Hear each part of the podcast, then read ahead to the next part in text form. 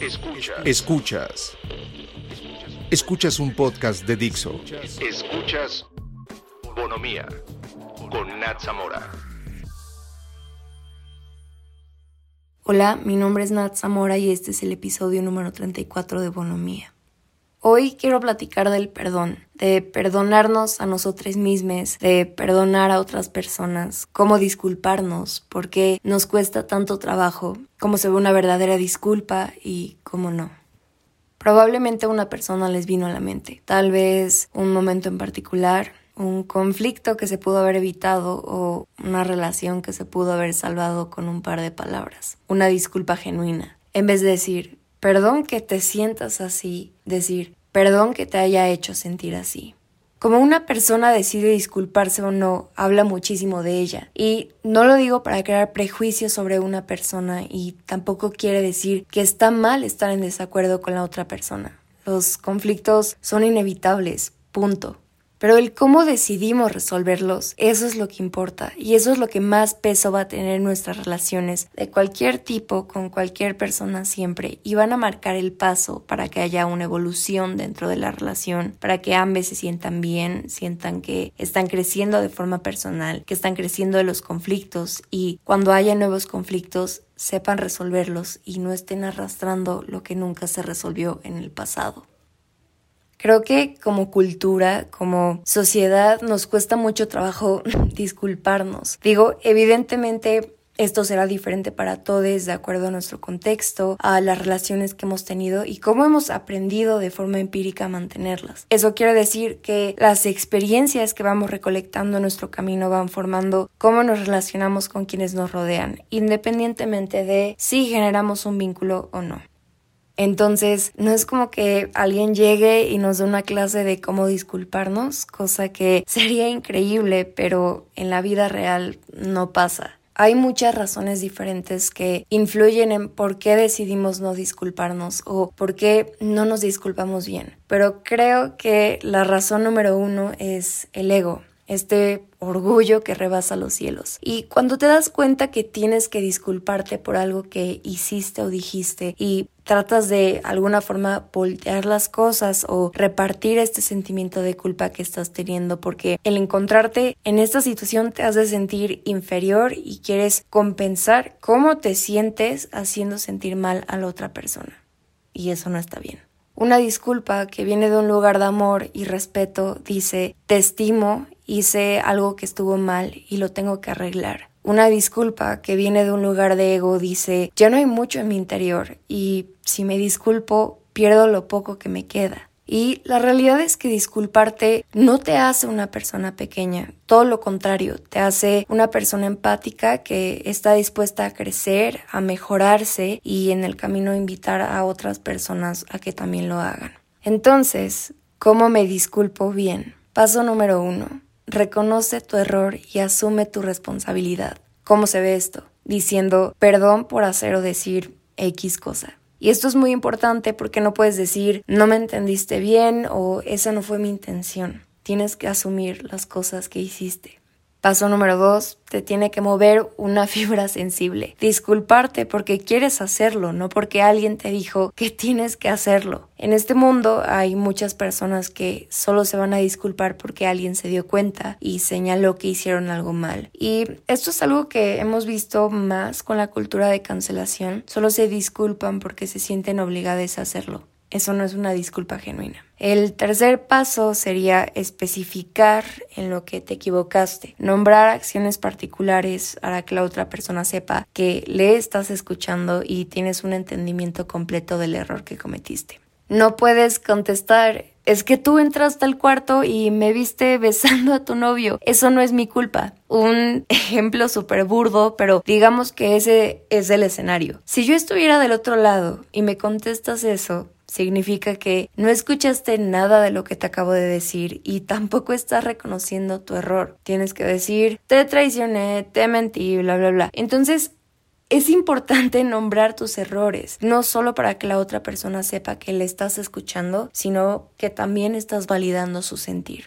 Siguiente, algo muy importante, tienes que entender cómo tus acciones afectaron a otra persona. Volviendo al ejemplo de ahorita, de repente corremos mucho al no fue mi intención o nunca haría algo así para lastimarte. Y esto es algo que yo hago mucho cuando me equivoco y lo estoy trabajando porque la realidad es que en ese momento no importa cuál haya sido tu intención, tienes que entender la gravedad de tus acciones a pesar de las intenciones que tenías. Me pongo del otro lado otra vez, tal vez tu intención no fue herir mis sentimientos, pero el impacto que tus acciones tuvieron fue herir mis sentimientos. Así que sí, eso es súper importante y algo que agregaría es hacerle saber a la otra persona que realmente entiendes el efecto que tus palabras o actos tuvieron en ella decir, realmente entiendo cómo esto te hizo sentir. Es una forma de dejar un espacio para la reflexión. Y sí, hay situaciones donde no pensamos las cosas del todo o nos dejamos llevar por nuestro ego o impulsos y realmente no nos damos cuenta de que podríamos afectar a alguien más. Entonces, claro que podemos notar las intenciones que realmente estaban involucradas y está bien reconocerlas, siempre y cuando no las utilices como excusa para no disculparte o justificar lo que hiciste. Está bien comunicar cuáles eran tus intenciones desde el principio, pero nunca para excusarnos.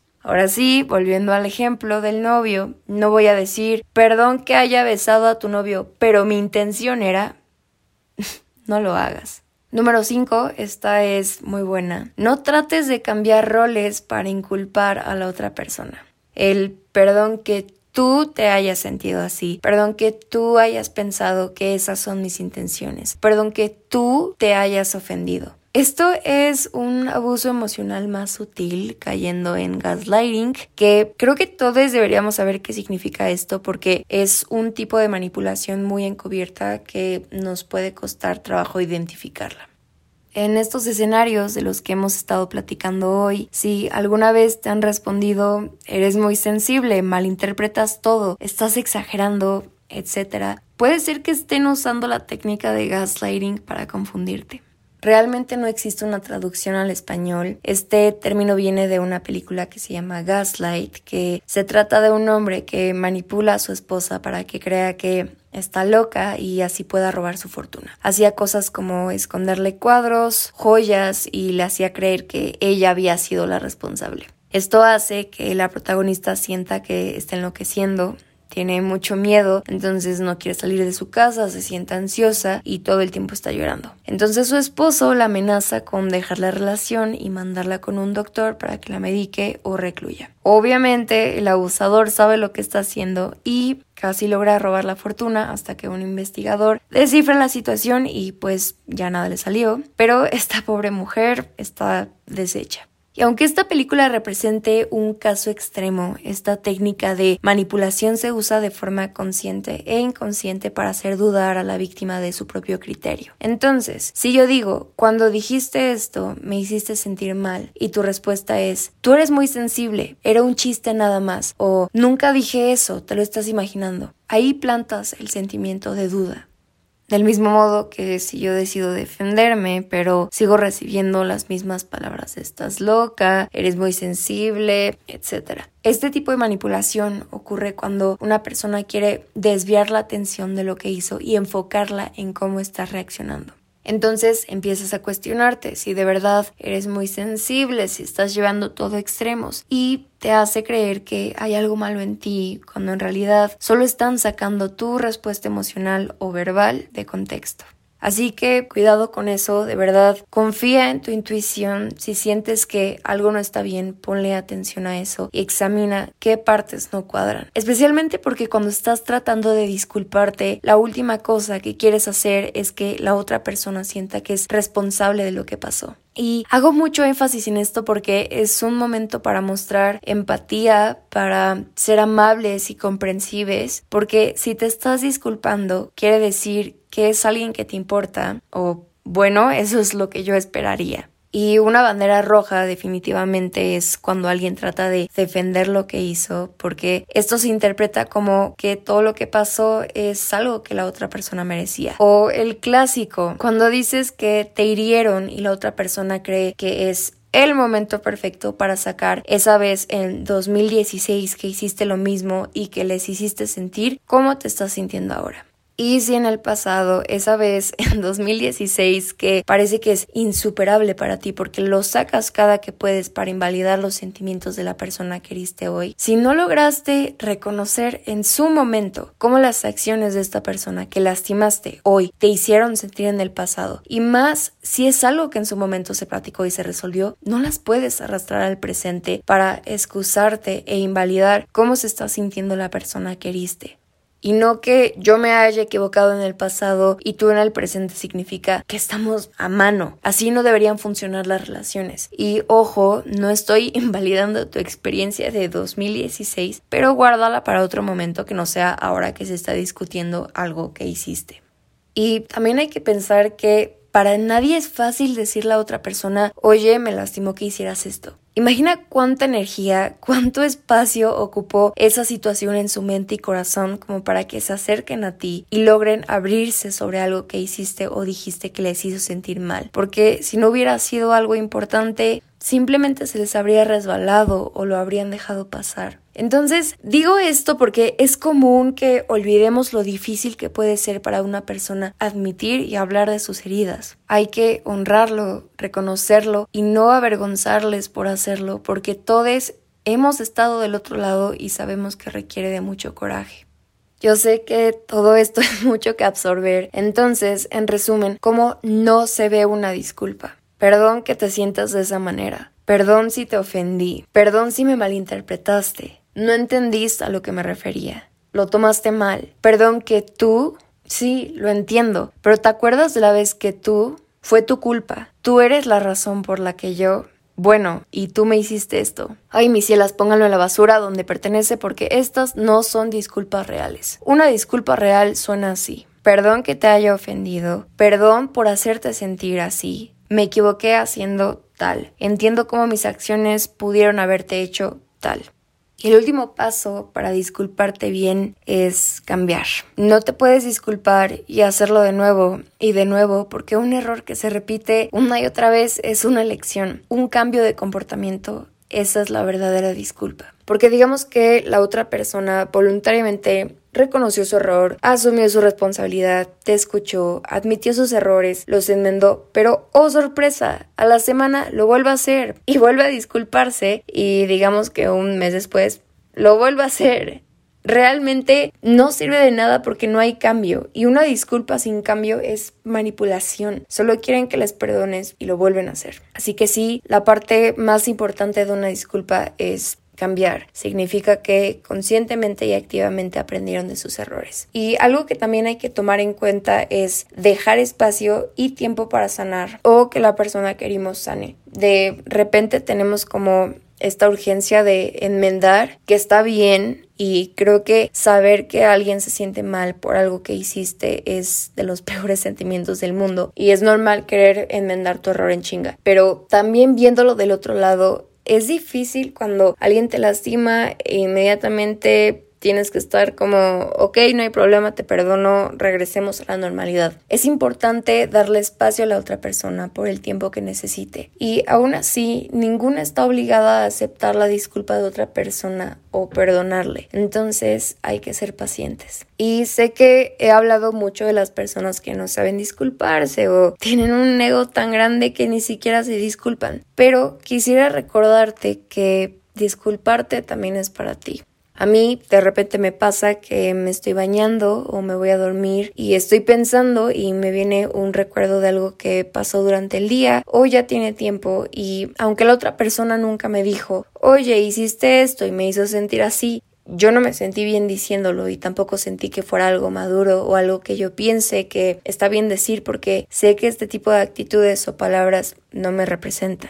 Tal vez estaba chismeando solo para encajar, tal vez hablé mal de una persona solo para encajar, o tal vez estaba teniendo un pésimo día y me desquité contigo, o estaba atravesando un momento extraño y no supe decir que necesitaba espacio y fui grosera. Todos estos son ejemplos de cosas que creo que sin importar quiénes seamos o en qué creamos, las hemos hecho. Y no voy a decir que son normales o está bien hacer estas cosas, pero todos en algún punto lo hemos hecho o lo hacemos. Y está bien un día después, una semana después, un mes después o hasta un año después disculparte. Digo que las disculpas también son buenas para ti porque al final del día tú cargas con las cosas que no estás de acuerdo que hiciste o dijiste. O bueno, no hablo por todes. Habrá personas que sientan más apatía y no logren reconocer el impacto de sus acciones. Y creo que es bueno hacerlo. Está bien decir, oye, ¿te acuerdas el otro día que me eché ese comentario raro? Quiero disculparme porque sé que estuvo mal, sé que no me dijiste nada, pero sentí que fue muy grosero o estuvo fuera de lugar, etc. Y